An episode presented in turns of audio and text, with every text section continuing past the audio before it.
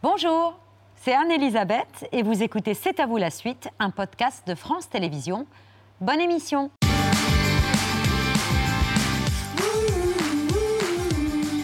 C'est à vous, on est ensemble jusqu'à 20h55, toujours avec Pierre, Eva et Mohamed. Ça va les amis? Ça va très bien. Une légende à l'honneur dans C'est à vous euh, ce soir, une vraie légende de la télévision française, un monument du patrimoine. Je crois qu'on peut employer ces mots, euh, Pierre, un homme qui a changé la télé. Il y a eu un avant et un après Jacques Martin. C'était pour des millions de Français un vrai membre de leur famille. Regardez. Question Comment définir Jacques Martin? Amuseur, comédien, journaliste, cinéaste, chanteur ou cuisinier? Réponse Tout à la fois. Un enfant de la balle. Martin, 90 kilos en perpétuel mouvement. Martin, numéro 1 des Carpentiers. Et sous vos applaudissements, pour reprendre son expression, David Martin, bonsoir. Bonsoir. Virginie Lemoine, bonsoir. Daniel Evenou, bonsoir. Frédéric Zetoun. Bonsoir. Bonsoir et merci à tous les quatre euh, d'être avec nous à l'occasion de ce documentaire formidable qui sera diffusé mercredi prochain sur euh, Paris Première. Derrière vos applaudissements, Jacques Martin, derrière vos applaudissements. Daniel Evenou, euh, vous êtes grande comédienne, vous avez été la compagne de Jacques Martin pendant des, des années. Virginie, Frédéric, vous avez travaillé avec lui, vous étiez membre de la troupe, une troupe joyeuse d'Ainsi Fond, Fond, Fond, une émission culte. Et euh, David, fils de Jacques Martin, il fait quoi ton bossé avec. papa Qu'est-ce qu'il fait? Qu'est-ce qu'il fait ton papa? C'était l'une des phrases de cultes de l'école des fans. de. Et vous aussi d'ailleurs, puisque vous êtes à la fois comédien, cuisinier, vous avez travaillé avec votre père euh, Jacques Martin. Et un mot au-delà du père, qu'est-ce qu'il représentait euh, pour vous? Jacques Martin, c'est? Jeune, euh, plus quand j'étais plus jeune. C'est ça, c'est la manière dont je le voyais. Ouais. Dieu. Voilà, réponse Dieu. Dieu, Dieu. rien que ça. Ouais. Pour moi, c'était une, une folle culture. Il y avait de, de la folie chez lui et énormément de culture. Daniel, en un mot Un créateur. De la générosité, de la démesure. Pierre Il a apporté d'un seul coup à la télé une modernité bienveillante et riche. Et on va en parler euh, justement parce que Jacques Martin, on peut dire qu'il n'a aucun équivalent dans l'histoire de la télé française. Il n'y a pas d'équivalent ni avant ni après. Qu'est-ce qu'il a changé dans la manière de faire de la télé d'après vous? Des jeunes. Ils étaient jeunes. Ils étaient jeunes. Quand euh, on revoit euh, euh, les émissions, notamment avec, euh, avec Jean-Yann, c'était des gamins. À cette époque-là, la télé n'était pas du tout faite par des gamins et surtout pas pensée ni même créée par des gamins. Oui. Il y avait euh, les Trois Pierres, euh, il y avait euh, enfin, plein de gens. mais Enfin, c'était pas, c'était pas des jeunes. Et puis il y avait le côté performeur aussi. Enfin, Ah bah ils arrivaient scène. avec, euh, enfin je sais pas, hein, arrêtez-moi si je dis des bêtises. L'impertinence. Oui, avec L'impertinence une nouvelle vue, une nouvelle façon de folie, faire. hein. Une impertinence complètement folle. c'est lui, c'est lui Oui, qui a apporté ça. Il, C'était le chef, euh. C'est lui le patron, mais il fallait bien qu'il y ait du monde avec lui pour jouer. Je pense à, à Jean-Yann. troupe quoi. d'ailleurs, euh, et euh, on va en parler parce que c'est effectivement euh, une légende. C'est l'un des représentants d'une génération d'artistes assez euh, formidable. Et avant de reprendre le fil de cette histoire que raconte très bien le documentaire, à la fois la légende, la carrière incroyable, et puis aussi euh, les parts sombres, évidemment, d'un homme qui euh, a connu des douleurs et euh, des succès incroyables, des échecs euh, aussi. Mais d'abord, Pierre, l'œil de Pierre.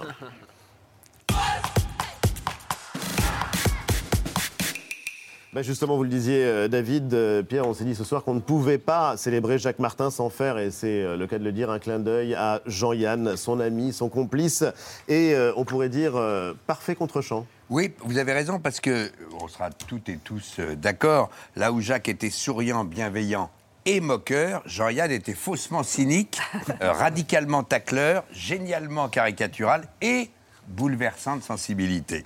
On va pas se priver, les amis. Non. Euh, on est d'accord. Un petit extrait d'un de ses sketchs télé les plus célèbres, juste un extrait, le permis de conduire.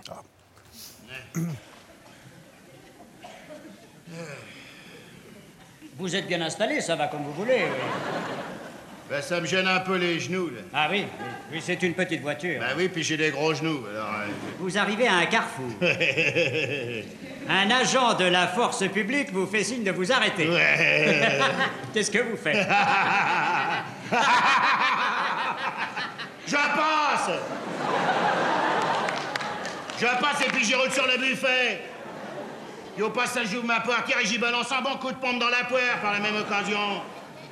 Monsieur, c'est pas un flic qui va faire la loi, non Prenez pas tout le siège. Tout le monde a le Et voilà. Et on est en 67, mine de rien. Donc quand vous dites impertinence, d'un seul coup, il vient s'installer un ton. Euh, je ne vous dis que ça. Jean-Yann a d'abord fait des études de journalisme au fameux CFJ qui venait juste de commencer, le centre de formation des journalistes. Il n'y est pas resté très longtemps, mais il a quand même pigé pour pas mal de journaux. Puis il va écrire pour le cabaret. Euh, en 57, avec le dessinateur Ciné, par exemple, il anime une revue anticléricale. J'adore le titre. Ça s'appelait Jivati, Jivatican. C'est en quelle année ça? Euh, 57. Tu sais, 57. C'est vachement libre. hein. Tu- Ouais, la on ne pourrait pas le faire aujourd'hui. Ben voilà. Puis progressivement, surtout avec sa rencontre avec Jacques Martin, il va, euh, on, on va le retrouver à la radio, à la télé, à RTL entre autres, où ses sketchs et jeux de mots, euh, à n'en plus finir, font les bonheurs des matinées du dimanche. Mais comme il n'est pas question qu'il se réfrène, il s'engueule successivement avec tous ses patrons et il sera renvoyé de RTL, d'Europe 1 et de France Inter. Bravo. Il dit qu'il était champion du monde des licenciements. Cette gueule de cinéma magnifique et son talent vont s'illustrer sur grand écran. On le retrouve dans Week-end euh, de Jean-Luc Godard, dans Que la bête meurt de Chabrol. Regardez-le, évoquez son rôle où il est à la fois brutal et intelligent. Un rôle qui vous plaît? Ah oui, oui, ça me plaît. On n'aurait pas pu le confier à quelqu'un d'autre. Non, non, non, je, je vois peu d'acteurs véritablement abjects actuellement en France. Et aussi abject que vous. Convenez. Ben, c'est la première fois que j'ai un rôle vraiment sérieux, un rôle euh, n'est pas fait pour faire rire. Je peux pas, au départ, j'écrabouille un petit garçon de 8 ans à la première image. Alors, euh, évidemment, ça supprime tout, le côté comique-troupier qui pourrait, qui pourrait éventuellement naître par la suite. C'est un beau rôle parce que le type fait vraiment rien pour s'excuser et en plus, dans toute l'histoire, il n'y a vraiment rien qui puisse l'excuser. Voilà. Avec Chabrol, on le verra aussi dans Le Boucher, en commerçant euh, euh, amoureux et assassin. Puis avec Maurice Pialat, en 71, il a le prix d'interprétation à Cannes pour Oui. Nous ne vieillirons pas ensemble. Mais il n'ira pas, pas. Il n'ira chercher la pas. breloque. Ben non, ce serait trop beau. Avec son complice si talentueux, Gérard Cyr, ils vont écrire des films que Jean réalisera. Le plus célèbre, euh, critique et brocard de la radio qu'ils connaissaient tous deux si bien, ça s'appelle Tout le monde il est beau, tout le monde il est gentil, avec cette chanson qu'on a tous et toutes fredonnée à l'époque. Tout le monde il est gentil. Allez-y, Après, je me poussez suis la pas- voix. Il est gentil. Tout le monde est beau, tout le monde il est gentil. Alors on pourrait parler de, de Jean toute la, pendant des heures parce qu'on l'aimait et qu'on l'aime toujours, mais je termine avec cette blague de lui pour le résumer et conclure. En 74, il a sorti Les Chinois à Paris, un nouveau Ouais. film Ouais. qui a été un bide total. Un célèbre critique du Monde écrit ceci à propos du film un monument de sottise. Dès le lendemain, Jean publie un encart dans la presse ainsi formulé un monument. voilà, c'est tout Jean-Yann. C'est tout Jean-Yann et c'est tout l'esprit d'ailleurs de cette époque. Merci euh, Pierre parce que euh, c'est assez formidable d'ailleurs de voir cette génération, cette impertinence, cette liberté. Et euh, d'ailleurs, oui, quand on, on regarde les débuts à la télévision de Jacques Martin, c'est avec Jean-Yann. C'est avec Jean-Yann. il Et à a- la radio aussi. Et à la radio. Et à la radio aussi. surtout. En fait, au départ, c'était deux. À Europe. Arrêtez-moi hein, si je dis des bêtises. Sont deux euh, trublions, hein, parce qu'ils ils étaient tous les deux absolument infernales. Et euh, je crois que c'est le patron d'Europe qui a dit bon, écoutez, on a besoin de, de mains pour écrire. Euh, on va les mettre ensemble, les deux là. Ils- ils- je pense qu'ils imaginaient même a- pas ce qui allait suivre. Mais oui, parce que 1 égale 3, c'est le titre de leur première émission de télé. Moi, ce que j'ai découvert dans le documentaire, euh, on va reprendre le fil de la carrière tout à l'heure avec Mohamed de, de- de Jacques Martin, mais 1 égale 3, déjà le titre est, est- est sublime, c'était déjanté, c'était euh, déjà culte, et euh, c'était à la fois quelque chose dont on avait l'impression que c'était improvisé, alors que c'est très, Très écrit, très écrit. C'est ça le paradoxe, Jacques Martin, vous qui avez travaillé avec lui. C'était, tout était extrêmement écrit, tout était pensé, mais avec euh, cet art de, de faire passer ça pour de, de l'improvisation. On improvisait beaucoup. hein. Vous Ça, ça- beaucoup Ouais. On improvisait. Je me souviens, il voulait absolument qu'on fasse le sketch du coiffeur. Oui. fallait faire le. Alors, il avait demandé des habits de coiffeur. parce que on ne savait pas très bien ce que ça représentait, un habit de coiffeur. Mm. Donc, euh, il avait prévu des chemises roses avec des vestes. Et puis, chaque semaine, il disait On a le temps de faire le sketch du coiffeur. On n'avait jamais le temps. Puis un jour, il dit Ah, On a le temps, alors on le fait. Alors, on va sur le plateau. Puis on lui dit Mais c'est quoi le sketch du coiffeur? J'en sais rien. Moteur. C'est- c'est- arrivé, c'est vrai, mais l'essentiel de l'émission était quand même écrite. Ah, euh, ah, bah, avec nous, Donc, Mais c'est pas- deux tellement.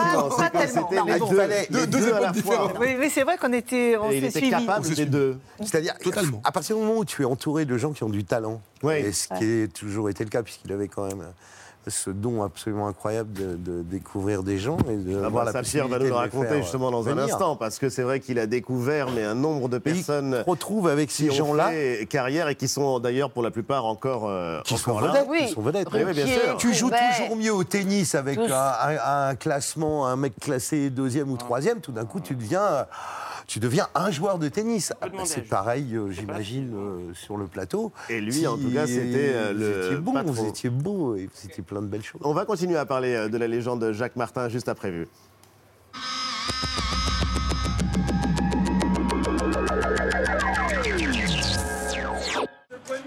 Dernière montée sur le perron de l'Élysée pour Jean Castex et ses ministres. Un petit geste de la main pour certains, un sourire pour les photographes, tandis que Roselyne Bachelot, elle, décide d'immortaliser ce qui pourrait être son dernier conseil des ministres. Ils ont été peu bavards à leur arrivée. hein. À l'issue de ce conseil, un buffet est organisé dans la salle des fêtes. Tout cela ressemble à un pot de départ. Selon un sondage publié hier, à 74%, les Français veulent voir une femme à Matignon. En France, le chômage continue de baisser malgré les incertitudes économiques, des chiffres qui ne doivent pas masquer certaines conditions de travail. Réveillée à 4 heures tous les matins, Sandrine Baquet s'engouffre dans le métro pour se rendre sur son premier lieu de travail. Une journée chargée en perspective. Là, pour aujourd'hui, je fais 6-8, je rentre chez moi, je reprends à 11, je fais 11-13, 13-14, hein. et après, je fais 14-30 à 16h30. Au total, 29 heures par semaine payées au SMIC horaire. Avant 5 heures du matin, après 20 heures, la nuit ou le week-end, plus d'un salarié français sur 3, 36%, travaille en horaire dit atypique. Passer l'aspirateur, vider les poubelles des grandes entreprises, 20 ans d'expérience en horaire décalé pour 1300 euros net par mois. On va rentrer dans le top 3, donc des plus gros salaires de télé-réalité. En numéro 3, c'est celle que j'adore. Je l'adore. Maëva Guéna. De 150 000 euros à 200 000 euros, tournage, placement de produits, sa marque de cosmétiques Maëva Guénam Beauty. Au jour d'aujourd'hui, de toute façon, on ne fait plus grand-chose. Tout augmente. Il n'y a qu'une chose qui augmente, c'est les salaires. Oh, c'est bon, ils sont en train de me casser les bonbons aussi. C'est une image qui paraissait inenvisageable il y a seulement quelques jours. Des émissaires du Parti socialiste négocient avec les représentants de la France insoumise. Ce n'est pas euh, une discussion qui était en cause, c'est une disparition. Discuter, c'est nécessaire, disparaître, c'est impossible. On a observé effectivement qu'il n'y avait pas de point de discussion qui paraissait euh, insurmontable, que ce soit sur la retraite, que ce soit sur la question européenne. Ils ont marqué une rupture avec euh, ce qu'avait été la politique du Parti socialiste sous euh, François Hollande. Est-ce qu'on pourrait partir du principe que ce genre de problème se règle en antenne et que, et que le linge sale, on va le laver euh, en famille On n'a pas besoin de, de mettre ça sur la place publique. Malgré les écarts, on a toujours tout pardonné à ce surdoué de la télé. Interview bidonnée, soupçon de plagiat et même condamnation dans une affaire politico-financière, Patrick Poivre d'Arvor a survécu à tous les scandales.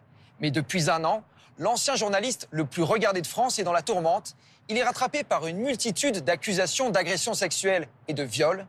Une nouvelle plainte a d'ailleurs été déposée hier par une femme qui se confie ce soir. Il a enlevé mon pantalon, il avait enlevé son pantalon, et, euh, et il m'a violée. L'Ebola permettait d'entraver les jambes de l'ennemi. On pouvait donc immobiliser l'adversaire à distance.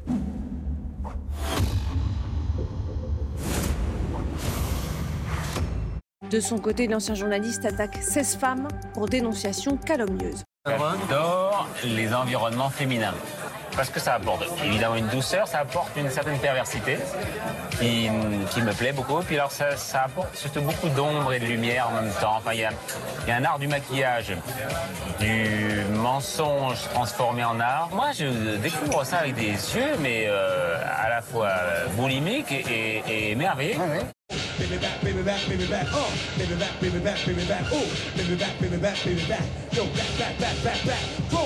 to Près de 50 degrés à l'ombre, l'Inde et le Pakistan sont frappés par une terrible vague de chaleur.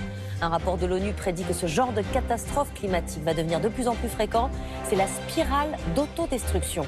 Derrière ces voitures, des flammes et des panaches de fumée. Ces images ressemblent à s'y méprendre à un volcan en éruption. Il s'agit en réalité d'une montagne d'ordures, une immense décharge à ciel ouvert au nord de New Delhi. D'après la NASA, l'Inde pourrait devenir inhabitable d'ici 2050. Cet incendie est le quatrième à se déclarer en moins d'un mois dans une décharge à New Delhi. En cause, la décomposition des déchets qui libèrent du méthane hautement inflammable. Un problème lié aux chaleurs extrêmes qui s'abattent sur le pays depuis plusieurs semaines. Pour l'ONU, il est encore temps de pouvoir changer les politiques publiques. Sinon, l'organisme estime qu'il y aura au moins une catastrophe par jour dans le monde si rien n'est fait. À Washington, le président américain Joe Biden a annoncé ce soir le déblocage d'une aide de 30 milliards d'euros en faveur de l'Ukraine, dont 17 milliards d'aides militaires. Des armes lourdes, notamment des obusiers, sont en train d'être expédiées en Ukraine. Soit nous perdons en Ukraine, soit ce sera la Troisième Guerre mondiale. Et nous connaissant, nous et notre chef Vladimir Poutine, je pense qu'il est plus probable que tout cela se termine par la Troisième Guerre mondiale et par une frappe nucléaire. C'est comme ça. Au moins, on finira au paradis. Il a commencé sa visite ce matin à Borodianka, une des villes martyrs de cette guerre en Ukraine, à 25 km de Kiev. Le secrétaire général des Nations Unies, accueilli par un officier ukrainien, il est manifestement ému. Il découvre l'ampleur des destructions et des massacres qui ont eu lieu ici. J'imagine mes petites filles en train de fuir, en courant, en panique, avec une partie de leur famille tuée. La guerre est une absurdité au XXIe siècle. Et tout à l'heure, le Kremlin a dit une nouvelle fois que la livraison d'armes à l'Ukraine constituait une menace à la sécurité en Europe. Kiev à nouveau bombardé ce jeudi soir, une première depuis la mi-avril alors que le secrétaire général de l'ONU se trouve dans la capitale ukrainienne. Il est euh, en sécurité mais choqué, déclare le porte-parole de l'ONU. C'était le Vu du soir et c'est à vous. Continue autour de ce documentaire inédit qui sera diffusé sur euh, Paris Première mercredi. Jacques Martin derrière vos applaudissements avec David Martin, Virginie Lemoine, Daniel Evenou et Frédéric Zetoun qui participaient tous les quatre à ce formidable documentaire. On a du mal à mesurer les succès. Absolument, il faut féliciter le réalisateur. Parce qu'on y apprend des tas de choses. Et on apprend notamment l'invraisemblable succès, ne serait-ce qu'en termes de chiffres, c'est complètement fou. C'est euh, non mais sérieusement, on va en parler dans un instant euh, avec Eva, des émissions cultes. Et donc Le petit rapporteur. Évidemment. On est jaloux des audiences du petit rapporteur. Un succès incroyable qui a été très rapide avec des pics d'audience. En une semaine. En une semaine. C'est passé le dimanche en direct.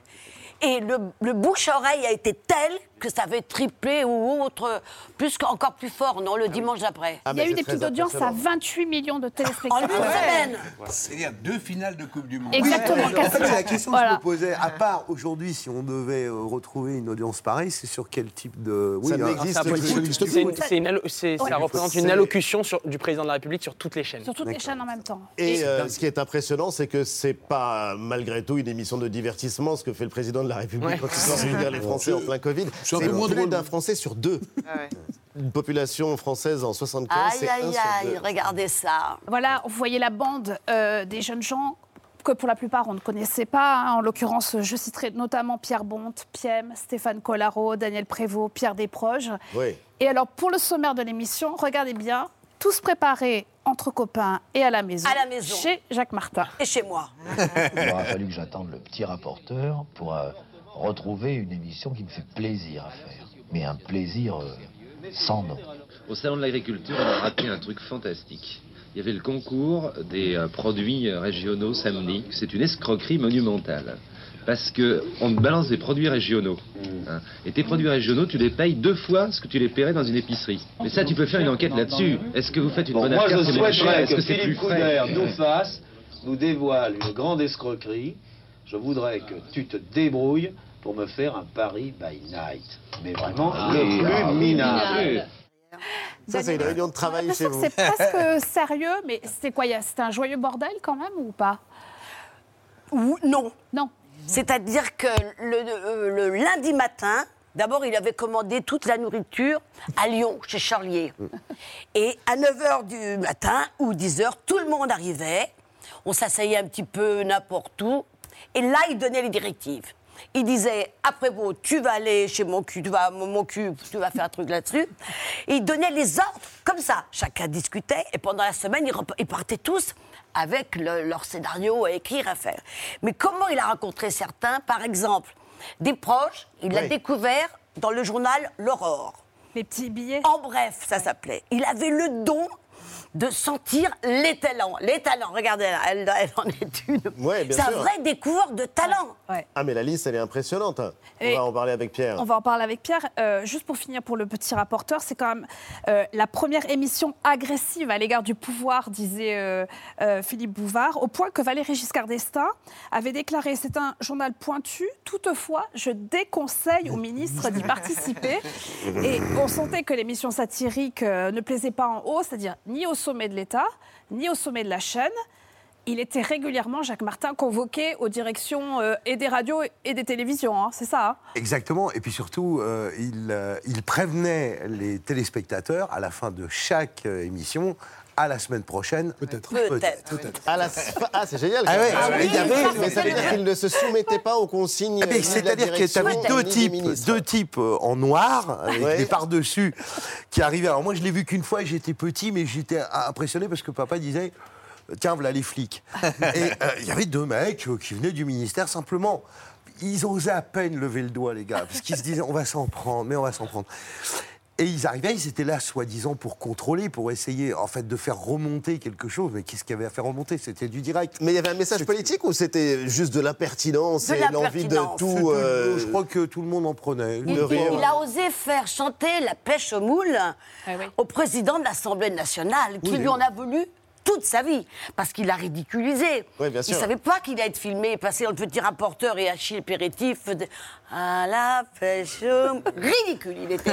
Ça tapait à droite et à gauche. La seule limite qu'il nous imposait dans un siphon fonfon, c'était lorsque le mec rentrait en tôle. Je me, je, je me souviens Ah très très bien de Bernard Tapie, lorsqu'il a été incarcéré. On est arrivés tous avec 25 parodies et 25... Non, là, les enfants, il est rentré en prison, on s'arrête. On ne rigole pas. Voilà, on ne rigole pas. Et on respecte la, limite. dignité de la personne. Euh, Ah oui, totalement. Mais parce qu'il faut imaginer, et ça aussi on le découvre dans le documentaire, euh, que plus jeune, il a pu aller faire cuire un œuf sur la flamme du soldat Soldat inconnu. sous l'arc de triomphe, ce qui paraît invraisemblable. Ah, Essaye de le faire aujourd'hui, tu être déjà, à Euh, l'époque, je hein, n'essaierai je pense pas. Ah, je crois pas. Ah, si, si, ils ont eu des problèmes Ils ont eu des terribles. hein. Bien sûr, mais vous, Virginie, vous êtes euh, débarqué, vous avez débarqué dans cette bande-là de manière assez amusante d'ailleurs. Alors, euh, grâce à Laurent Ruquier, parce qu'il cherchait euh, une, une, euh, une présence féminine. Alors, il fallait euh, improviser, ça, euh, ouais, écrire, ça allait, et chanter. Mais c'est moi, je chantais très très mal. Non, c'est Alors, il y a eu deux choses qui m'ont aidé à rentrer dans l'équipe. C'est d'abord la biographie d'André Frédéric, qui n'est pas un auteur très très connu, qui est un contemporain de Queneau, que j'aime beaucoup. Grand et j'ai vu, oui, et j'ai dit, Jacques ah, adorait André aussi. Frédéric. Et du coup, alors, j'étais bien vue. Puis après, il m'a dit chanter.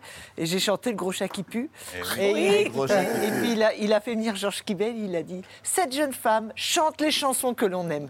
Voilà, je suis rentrée Ça, comme ça. ça faisait quoi le Et ça a commencé Oui, vas-y, Ah, essaye.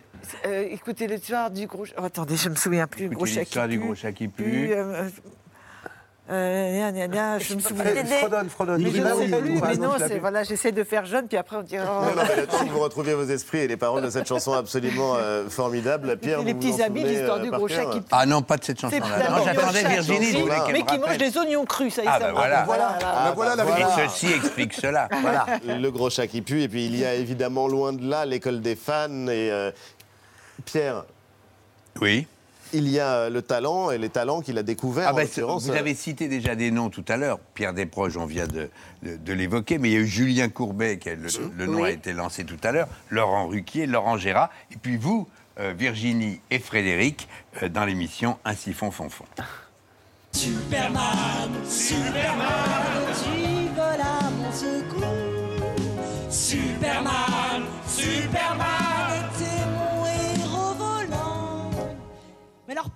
il faut toujours que tu mettes ton slip sur ton collant.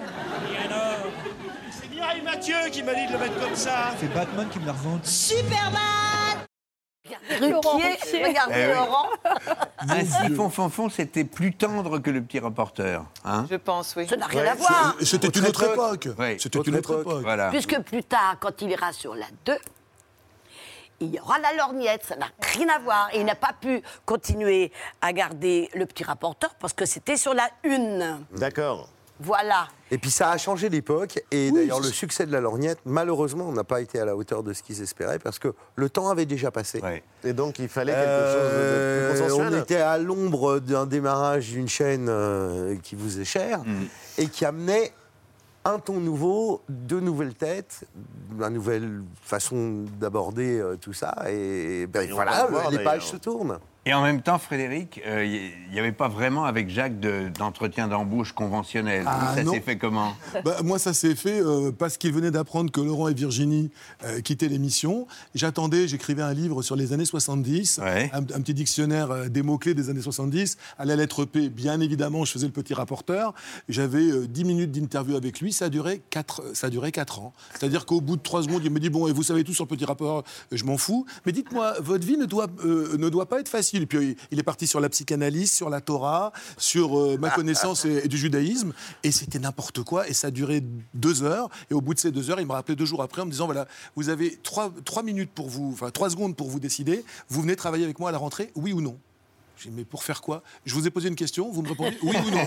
Je dis, bah oui. Voilà. Et, ça a duré quatre ans. Et à l'époque, euh, un comédien ou un animateur en fauteuil roulant, il n'y en avait pas 36. Il n'y en avait pas du tout. En 1994, c'était beaucoup moins tendance. Non pas que les choses soient parfaitement réglées encore à ce niveau-là, il y a encore beaucoup de boulot. Ouais. Mais à l'époque, c'était vraiment, on s'adressait en plus à un public senior. Et c'est vrai que en fauteuil roulant, bon, on n'en voyait pas beaucoup des gens. Vous Le premier pas à avoir fait une école des fans avec des enfants handicapés, avec Patrick Segal, ça il faut le dire, c'est Jacques Martin en 1977. Et lorsqu'il m'a vu, il m'a dit bah, Vous me faites marrer, vous avez une bonne tronche. Au début, vous allez faire le 12e homme et très vite, vous rentrerez sur le terrain. Et il a tenu parole. Et il a tenu parole. Et d'ailleurs, on apprend d'autres gestes qu'il a fait, par exemple, dans son théâtre, euh, le théâtre de l'Empire, qui Oui, était un avait- empire avait- dans un avait- empire. euh, et euh, c'est- et vous le racontez d'ailleurs dans, dans le documentaire, mais euh, il y a l'itinéraire de, de Jacques Martin qu'on découvre dans le doc, parce qu'avant de devenir Jacques Martin, bah, il y a une carrière qui a commencé, notamment dans les cabarets, Oui, Mohamed. il y a les débuts avec une carrière euh, dans le monde du spectacle. Il faisait partie d'une troupe de cabaret, comme le disait Ali, les Barablis, une, euh, une satire plutôt, une troupe de, caba- de cabaret satirique, les Barablis. Les débuts de Jacques Martin, c'est aussi euh, la scène. On le disait, le chant, le cabaret. Daniel, il était capable de chanter, d'écrire, de jouer la comédie. En fait, il savait tout faire. Il savait tout faire. Et il savait aussi être très désagréable. c'est vrai Je peux vous le Ah bon dire. Ah oui, bon oui, oui, oui. Il était, il, il David pouvait être très, très, très désagréable. Il savait tout faire. Ah, il Et était je vais vous faire- désagréable, je vous faire un. Il fallait toujours être parfait. Et toute la Ah, ça, famille, oui. David, Élise, les, les huit, plus les femmes, elles savent toutes faire le gratin dauphinois Jacques Martin. Et pas un Parce autre. que c'est une La de dernière légende. rangée, il n'y a surtout pas du gruyère. Mais vous verrez tout à l'heure une archive, ne dévoilez pas tout, parce que c'est euh, l'un des grands moments et qui témoigne aussi de l'autre passion de, de Jacques Martin, qui était la, la gastronomie et la cuisine. Ouais, Et Et David- en- fait, pardon, excusez-moi. Oui, pas de souci. Vas-y. Non, non, je disais, il, co- il commence à percer, il y a la radio, il y a Bobino, et surtout, euh, il se produit comme chanteur. Euh, il a notamment assuré la première partie de Jacques Brel à l'Olympia. Et à Bobino, il donnait des spectacles de chansons et de parodies. Charles Aznavour. Il est là couché sur l'herbe, renonçant blessé superbe à tout espoir. De retour de Chavalaille et d'Oupi, mais par un effort suprême, menant le combat quand même, la clairon sonne toujours. Le clairon de Jacques Martin façon Charles Aznavour avec la main euh, dans la poche. Et euh, il partait d'ailleurs euh, en spectacle partout euh, en France. Et vous dites que ce sont, euh, David, vos premiers souvenirs Ouais, heureux ouais, avec ouais, lui. Heureux, ouais, vraiment. Euh, je suis l'aîné, donc euh, c'est souvent celui-là qui. Ben, moi, je suis né à Strasbourg à, à l'époque du Barabli. euh, C'était en 1960, 59, 60, 61. T'es né en trois années? Et, oui, toujours dans les, chez les Martins, il- c'est une gestation éléphantesque. Regarde ta sœur. Voilà, avec ma sœur. Une Et de donc, tes euh, bah, maman était là, elle s'occupait de moi, Élise n'était pas encore née, et euh, je suis né à Strasbourg, à la clinique Adassa. Donc, euh, Et très petit, en fait, vous avez participé à des et tournées. donc euh, très tôt, euh, bah, c'était pas très à la mode, tu sais, le- le- les divorces, c'était compliqué, c'est pas comme aujourd'hui. Donc mon père me prenait, nous prenait avec Élise, bon, enfin surtout moi qui j'étais le plus grand, et euh, bah, il nous prenait quand il pouvait. Et puis quand il pouvait, bah, c'était malgré tout, il y avait le travail, il y avait la tournée, il y avait, bah, ça s'appelait pas encore un one man show, mais enfin c'était quand même. C'était un one man show. C'était un one man show qui ne veut pas dire son nom. C'était Monsieur Rousson et. Madame Bénichon. Il, il, euh, il me prenait par la main, euh, on montait dans la voiture, hop, on partait. Et moi, mais alors, quand t'as 8 ans, c'est fantastique. Tu te rends pas compte, tu as une ville qui tous- tous les soirs, un hôtel différent, euh, alors tout ce qui va avec. Et puis, bien évidemment, le plateau, euh, l'ambiance, euh, les salles de spectacle dans lesquelles tu, il allait jouer. Et- Les amis, et c'est une manière aussi qu'il a eu de vous transmettre cette À passion moi, pour la, la comédie. piqûre, là, il est propre que la piqûre était à cette époque-là, oui. Ça c'est sûr. Et puis il y a eu aussi la transmission d'une autre passion, celle de la cuisine, puisqu'on en parlait tout à l'heure. En l'occurrence, Jacques Martin, c'était, on peut le dire, un grand chef, c'était un passionné de cuisine. Euh, Daniel, tout à l'heure, euh, vous euh, parliez de cette recette formidable du Gratin gratin dauphinois. dauphinois. C'était un ami de Paul Bocuse et on a retrouvé cette archive, justement, le gratin dauphinois façon Jacques Martin. Regardez. Vous voyez, l'important dans le gratin, c'est de faire les pommes de terre à la main. Parce que la machine, c'est la fin de la cuisine, personnalisée. Alors, premier boulot, c'est mon gratin dauphinois. hein. D'ailleurs, je sais pas pourquoi je l'appelle dauphinois, parce que c'est à Lyon-Gervais. Vous voyez, de l'ail haché et du beurre. Moi, je mets beaucoup de beurre. Et alors là, vous y allez carrément. Vous voyez, vous avez un beurre aillé et vous en enduisez convenablement le plat. Faut qu'il y en ait sur toutes les parties. Premier boulot, ça. Il faut pas avoir peur de se salir les doigts. hein. Ah bah vous savez, en cuisine, euh, c'est comme ça que ça se passe, c'est pas autrement. Ah, il y a une légende. On est passé à table. Ah oui Euh, Non mais l'archive est formidable. ah oui, Elle est extraordinaire. Le gratin de finnois avec euh, ça évoque quoi comme souvenir? Parce que ça a l'air extrêmement précis. On ne rigole Alors, pas du moi, tout c'est ma première recette faite à la télé avec lui. Ouais. A- C'est vrai en plus, je te jure que c'est vrai. Un jour, il décide, euh, de son émission du matin, du dimanche matin, euh, de faire un, un magazine sur l'actualité du théâtre, euh, enfin, de la culture, avec Claude Sarraute. Et bah, il fallait trouver un décor pour ça. Et que font les gens le dimanche matin? Bah, Ils font la cuisine pour le dimanche midi. Ben, nous, on va faire pareil. Bon, ça, euh, c'est très joli, c'est une super idée. Donc, euh, la cuisine, a priori, il a besoin de personne. Claude Sarraute assurait une partie du- du- de la présentation. Pas de problème. Le jour, il m'appelle, il me dit Quand même, euh, j'ai pas trop le temps de m'occuper de ça. Est-ce que tu crois que tu peux me faire les gratins? Alors, un cru, un à peine cuit, et puis un tout fini. D'accord. je dis oui, moi, je- c'est mon, mon boulot, c'est mon métier à la base. Je dis bien sûr. Et puis j'arrive sur le plateau à l'Empire. Euh, L'enregistrement avait lieu le samedi. Oui, c'est ça, le Oui, samedi matin, oui. nous. hein. Et euh, je pose tout ça, et je lui explique, je lui dis, écoute, t'as as les patates, là, t'as le gruyère, là, t'as le machin. Et puis cinq minutes avant de démarrer, il me dit, écoute, je- va te faire maquiller, tu viens. Et ça a été la raclée de ma vie. Mais ça a été aussi le début d'une carrière Ah non, bien attends, non. avant Top Je Chef, Master une Chef fois, et j'ai revu autres. une fois des images de la première ou de la deuxième. T'as déjà vu un chien à qui on vient de filer un coup de pompe C'était exactement comme ça. Et c'est une, une recette qui a voyagé. Et qui est devenue légendaire, en tout cas, on Ma l'a vu. mère, euh, Daniel. Bertrand nous a rejoint. Salut, Toutes les femmes. Ouais, ouais. Mais, euh, Et il y en avait bonsoir, un mot assez chef. rigolo, il disait, quand il, il se séparait de quelqu'un pour aller vers quelqu'un d'autre, il dit Ah, il va falloir recommencer à leur apprendre à faire la cuisine. Ouais. Il dit c'est ce qu'il y a de plus compliqué dans l'histoire, ce qui n'est pas vrai. que- Mais c'est aussi une passion dont on parlera avec euh, Pierre. Bonsoir, chef. Euh, chef Bastien de Changy, chef du restaurant Cambrousse au château de la Bûcherie. Bonsoir. Au menu ce soir Alors, au menu, un plat ultra local euh, du Vexin avec une petite tartelette, euh, beurre local. On a travaillé avec une petite poudre d'herbe, ail des ours. Et à l'intérieur, on a travaillé un chèvre local avec une crème crue normande et une petite garniture de saison, les petits pois. C'est court, on en profite. Bien assaisonné, bien acidulé. Bonne dégustation. Merci, infiniment et merci infiniment de nous avoir accompagnés tout au long de la semaine dans C'est à vous. Pierre, ça vous Bah, a justement, inspiré, justement, justement, le- dans le documentaire et dans cet itinéraire de vie? Euh, vous avez arrêté l'école à 14 ans. Oui. Vous vous êtes lancé dans le métier. On c'est grâce- cette- c'est Daniel Attends, qui m'a fait sortir. De cette passion commune. Je ne sais pas si c'est exactement dans votre souvenir la première télé, mais voilà ce qu'on a retrouvé. C'était dans l'émission Si j'ai bonne mémoire. Voici. Voici deux jeunes cuisiniers, élèves de Jean Trois Gros, qui vous ont préparé trois potages et que je vous demande d'applaudir. Monsieur, bonjour. Monsieur, votre nom? Francis Poitvin. Monsieur, votre nom David Martin. Je connais votre père. C'est mon fils. Quatrième génération. Oui. Vous racontez Ah ouais. une anecdote, euh, euh, David, assez étonnante dans le document. Euh, le côté jusqu'au boutiste de, de Jacques, euh, même en cuisine, euh, notamment un soir de Noël, une veille de Noël, euh, un quartier en alerte. Vous nous racontez en deux Ouais, secondes. Daniel était présente, elle Ouais. peut témoigner aussi. On décide, il décide de faire une, euh, une- un chapon en demi-deuil. Alors, demi-deuil, qu'est-ce que c'est? Simplement, on glisse entre la chair et la peau de la volaille des lamelles de truffe. De la truffe. Demi-deuil, parce que c'est noir et blanc, voilà, en gros. Et puis, il dit oui, mais ça, ah, il manque quelque chose, ça, ça ne sent pas encore assez le sous-bois, l'humus. Ah, il y a donc euh, un petit jardinet derrière la maison, mais quand je parle d'un jardinet, euh, la, la moitié de la Quatre table fois, suffit. oui. Voilà, c'est avec un arbre planté au milieu. Et donc, nous sommes en plein hiver, donc euh, le jour tombe à 6 heures du soir. Et puis, il me dit, on- je crois qu'on va aller enterrer pendant 48 heures la dinde bien emballée dans le jardin. Là, le terreau va finir d'achever le travail qu'a commencé la truffe. Et nous voilà donc à 7 heures du soir en train d'ouvrir.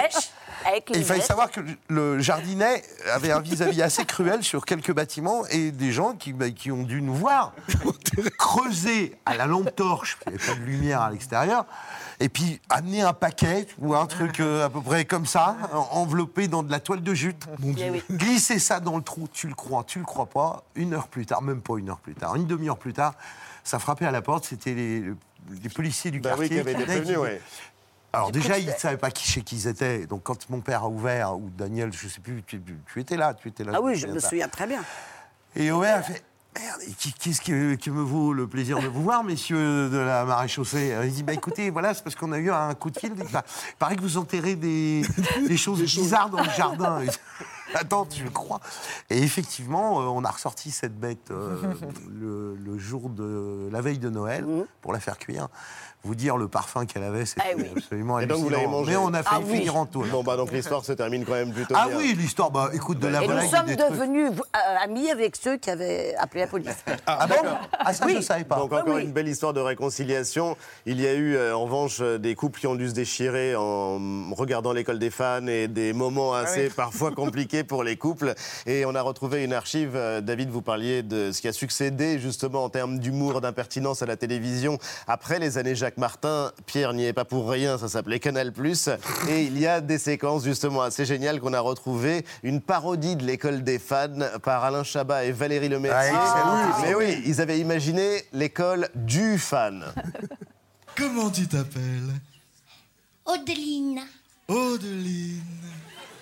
Odeline Fion, mais euh, Cédric Dranguet à l'école, il m'appelle Trouduc. Les enfants sont cruels. Où il est ton papa Là-bas. Montre-le-moi. Ah, je le vois. C'est le gros monsieur avec la caméra. Bonjour, monsieur. Et la dame à côté, c'est ta maman. Non, c'est euh, Monique. Elle dort euh, avec nous dans la chambre de papa et elle met pas tellement de pyjama. Qu'est-ce qu'elle te fait à manger De l'huile.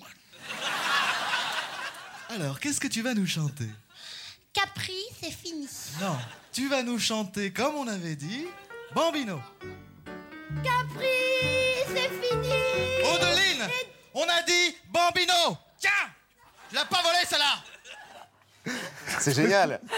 C'est génial, mais euh, cette époque-là, ça a été une époque euh, extraordinaire. Est-ce que vous arrivez à comprendre le succès de cette émission-là, en l'occurrence? C'était très novateur. hein, Enfin, Jacques m'avait dit qu'il l'avait imaginé un jour en prenant l'avion.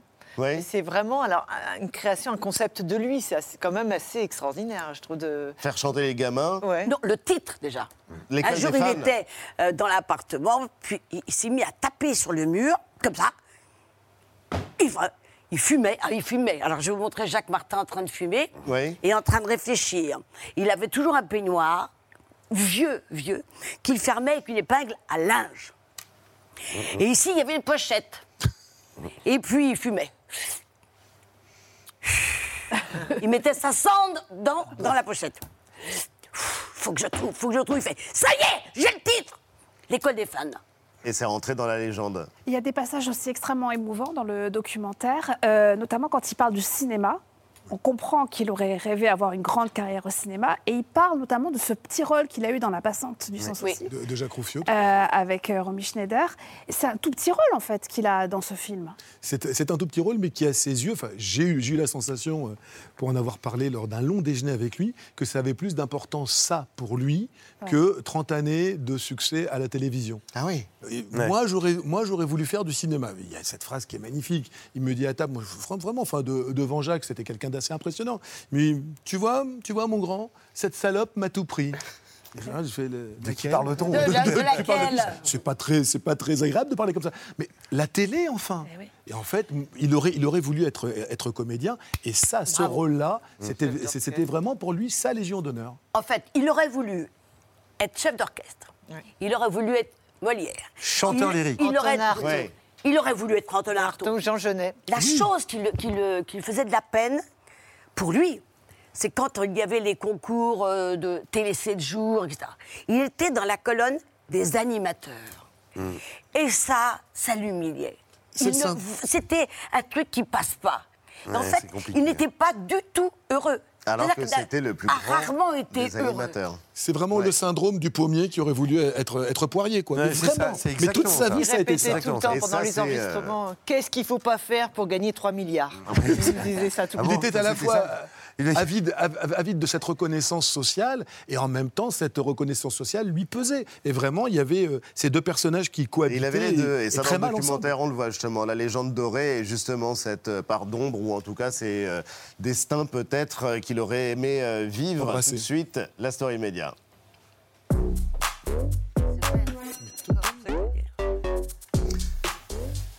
Mohamed, il y en a plus de 1200, malgré ce que disait le général. Rien qu'en France, euh, pas facile de s'y retrouver parmi toutes les variétés de fromages.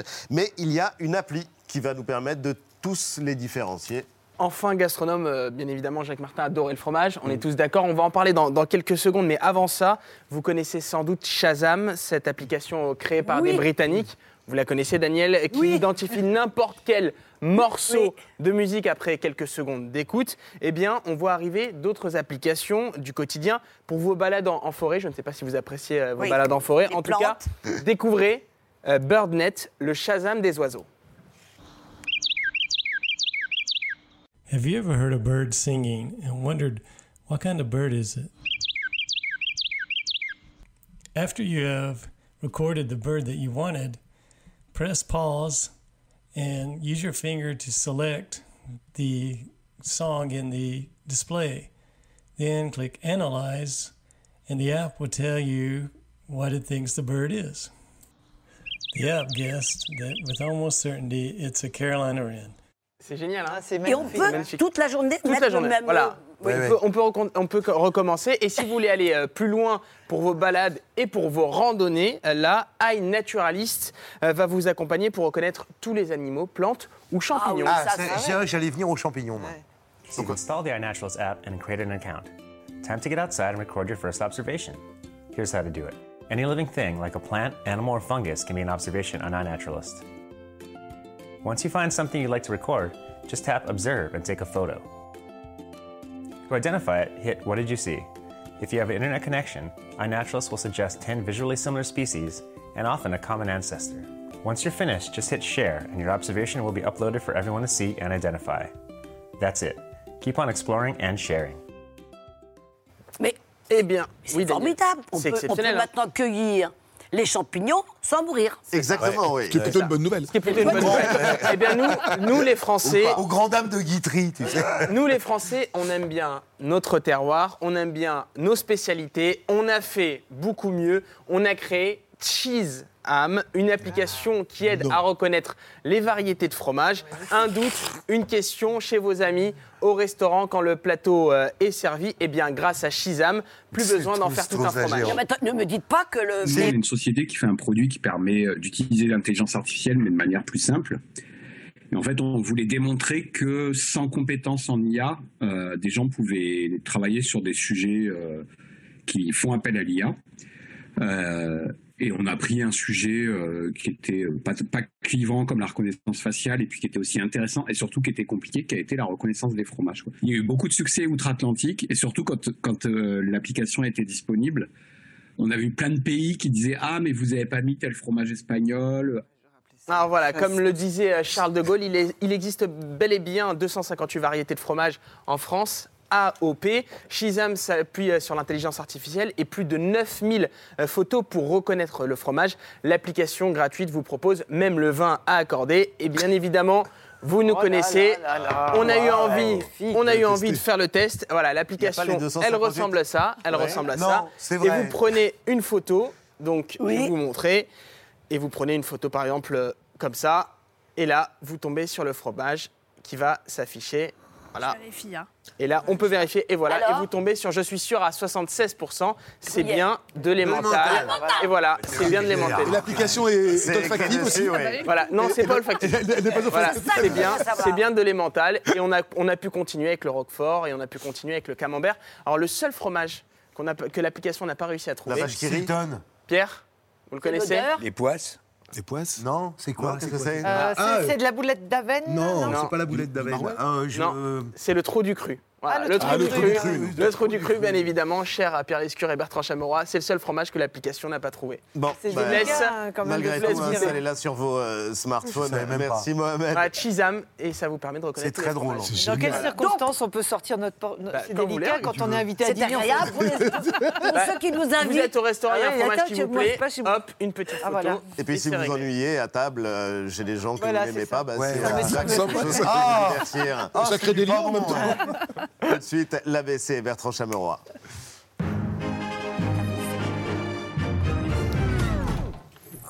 Bonsoir, comme tous les soirs, une Lemoine se, trou- se trouve autour de la table, mais c'est de vous dont il s'agit, Virginie. Je m'attendais à retrouver Babette.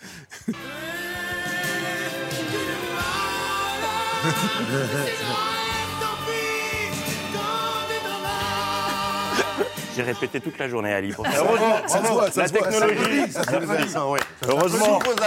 Bien sûr, la technologie ayant fait des, des progrès euh, phénoménaux, j'ai pu me procurer cette boîte Babette Lemoine que j'activerai en cas de moment de flottement. Boîte qui me permettra de combler le manque et vous fera retrouver, chers téléspectateurs, l'ambiance habituelle de l'émission. Ah, ça fait du bien. Ah, Babette, à la une de ce 29 avril, l'événement du week-end. Le muguet du 1er mai est prêt. Ah Ce week-end, c'est le 1er mai. Et le 1er mai, on s'offre du Muguet. muguet. Muguet. Ambiance. Et oui, le muguet qui permet au hein. matinal de chaîne info de nous offrir de sacrées tranches de vie. Christopher, t'offres du muguet, toi? Alors, faut savoir que mon frère est né le 1er mai, donc c'est notre muguet à nous, mon la famille. Voilà. Ah, euh, c'est mignon. C'est Super intéressant. Une autre anecdote, une autre anecdote. En plus, je vois pas pourquoi ils sont. Voilà le brin de muguet du, du 1er mai. Vous achetez du, du muguet le 1er mai, Chana Bien On vous en offre Chaque année. Non, chaque année pour ma mère. J'en achète pour Ah, Ah, ils s'en Eh passent ouais. des choses matinales de chaîne info. Le muguet qui a laissé penser à Romain Desarbes de CNews qu'il tenait une transition parfaite, mais s'est aperçu très vite que pas du tout. Eric de Ritmaten, vous achetez du muguet vous? Incontournable. Oui, c'est incontournable, oui. Pour ceux qu'on aime et à, à qui on souhaite bonheur. Et à qui on souhaite du, du bonheur, euh, effectivement. Tiens, à propos de bonheur, euh, c'est le désespoir plutôt. Désespoir mêlé à la colère des habitants de Shanghai. Voilà. À propos de bonheur, une euh, catastrophe. Dans le reste de l'actualité, c'était matinale thématique à la radio. Qui était l'invité de RFI Bonjour Laurence Rossignol. Merci Laurence Rossignol, bonne journée.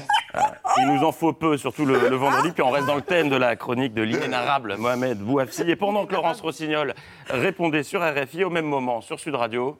Bonjour Nathalie Loiseau.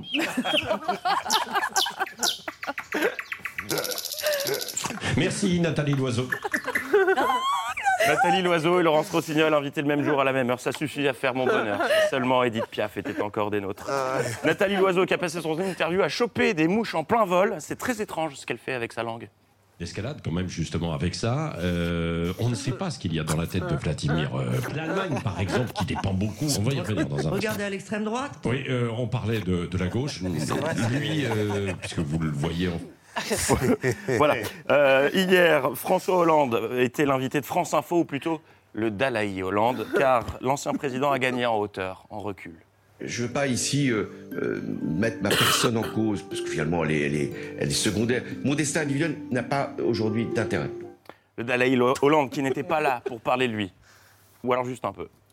Ce que je représente, c'est pas simplement une histoire. C'est pas simplement par rapport au bilan de François Hollande. C'est simplement de, de rompre avec le quinquennat de, de, François Hollande. La retraite à 60 ans pour euh, les carrières longues, c'est François Hollande. Mon destin individuel n'a pas aujourd'hui d'intérêt.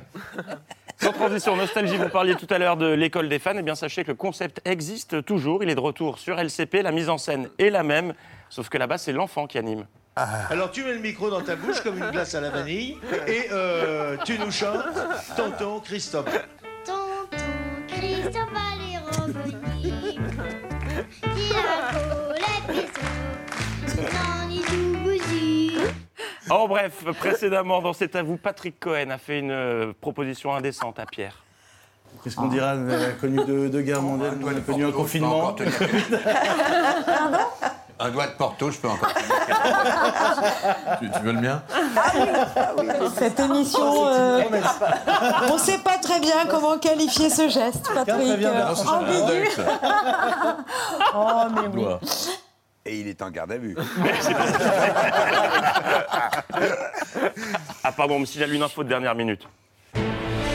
This is CNN Breaking News. Je vous propose du poireau confit, euh, préparé par Bastien de Changuy, chef du restaurant Cambrousse au château de la Bûcherie. C'est dans le Val d'Oise. Exactement. Ah, mais je connais bien le Val d'Oise. This is CNN Breaking News. Euh, ben, on est ravis de l'apprendre, Babette. Et on referme ces actualités en musique, direction Weo, la chaîne sur laquelle on atterrit quand l'actu est très, très tranquille, pour retrouver notre émission favorite sur un air d'accordéon qui recevait un artiste qui était venu sans accordéon et visiblement sans parole. Voici l'intro de chanson la plus longue de toute l'histoire de la chanson française.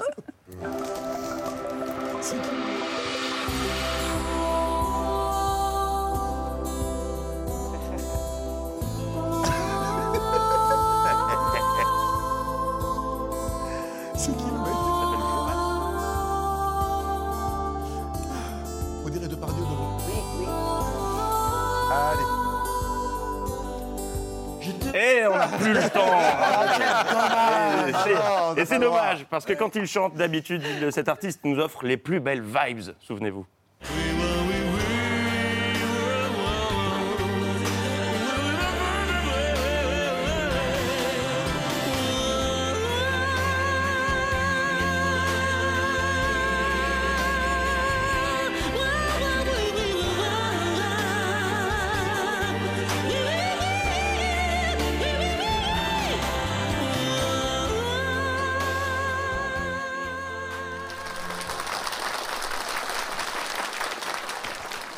Joanne de Prater. Quel On a la sensation que c'est un... Ah non, non, Ah, c'est pas un montage. Ah. Il est gratiné l'animateur. Ah, bah, on l'adore. C'est Michel Pruvot, il est Exactement. Ah il est oui. gentil. Non, non, c'était pas truqué. c'est- Ah, extraordinaire. Non, c'est ça, pas truqué. Avec Shazam, vous pouvez très facilement le retrouver. Oui, exactement. Et le dame des.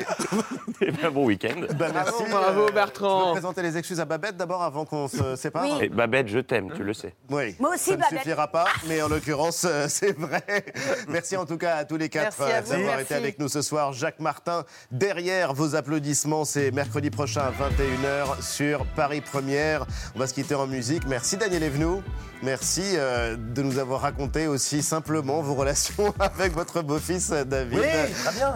Merci Frédéric Merci. Zetoun. En tout cas, je signale cet album J'aimerais le 7 mai prochain et vous serez le 5 décembre 2022 au Casino de Paris. Virginie Lemoine, merci d'avoir été avec nous. Black Comedy, c'est au théâtre du Splendide jusqu'au 28 mai. Et euh, David, eh bien, Ciel, ma belle-mère, Oui. je ne sais pas s'il s'agit d'elle, mais en tout cas, c'est au théâtre Edgar. pièce de Fédot qui s'appelle euh, Le mariage de Barillon. L'adaptation, ça a été inti- euh, intitulé pardon, euh, euh, Ciel ma belle-mère. Voilà, Ciel, ma belle-mère. Merci les amis, en tout cas j'étais ravi de passer Merci, ce Alice. soir avec vous. Vous retrouverez à Lemoine lundi. Gardel, le réalisateur de ce Très beau film. très Évidemment. beau documentaire. De ce voilà. très beau documentaire donc à voir sur Paris Première. Euh, Donc euh, lundi, Babette revient. Oui. Tu vas fuir Je fuis. Mais elle te retrouvera malgré tout. Il ne nous reste plus qu'à nous tourner vers euh, Soraya pour prendre la photo finale et vous souhaiter une excellente soirée. Et quant à moi, je vous donne rendez-vous demain à 19h pour Célébdo.